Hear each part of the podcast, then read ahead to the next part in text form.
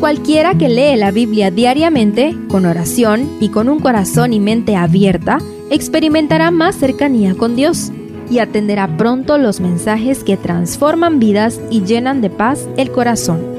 Únete en la lectura de la Biblia en Reavivados por su palabra.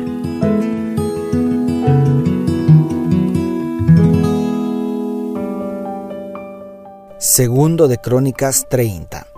El primer mes del año se fue en limpiar el templo y santificar a los levitas y al pueblo, como vimos en el capítulo anterior. La ley establecía el día 14 del primer mes para celebrar la Pascua, pero los que no estaban preparados podrían hacerlo en el mes segundo. Veamos de qué manera se logró en el capítulo de hoy en cuatro palabras. Primero, liderazgo. Ezequías recibió el reino devastado, pero esa paupérrima situación lo motivó a dar lo mejor para restaurar al remanente de Jehová y a actuar inmediatamente para corregir las cosas para la gloria de Dios. Se esforzó para que la segunda oportunidad de celebrar la Pascua fuera aprovechada por todos. La ley estaba de su parte y, de acuerdo con el sistema de gobierno de la época, gozaba de autoridad absoluta. Es por eso que llamó mi atención muchísimo el versículo 2, pues el rey había consultado con sus príncipes y con toda la congregación en Jerusalén para celebrar la Pascua en el mes segundo. Un buen líder sabe escuchar a su gente. Este rey nos da una gran lección de liderazgo en esto. Solamente involucrando a todos podremos completar la gran comisión que Jesús nos encomendó. Segundo, comunicación. Los versículos 5 al 12 revelan otra gran virtud de un líder, la buena comunicación. Ezequías envió cartas a las doce tribus de Israel, aunque algunos, especialmente de las tribus del norte, se burlaron del llamado a celebrar la Pascua.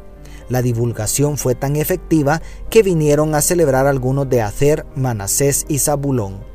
La extensión del comunicado no es tan asombrosa como el contenido del mensaje real. El rey supo hacer vibrar los corazones de quienes todavía tenían respeto por Jehová. Les recordó que todas las desgracias acontecidas eran consecuencia de haber dado la espalda al Señor y les recordó de manera breve las promesas del pacto. Además, estimuló con su mensaje a la restauración de la relación con Dios basada en la confianza que merece Jehová.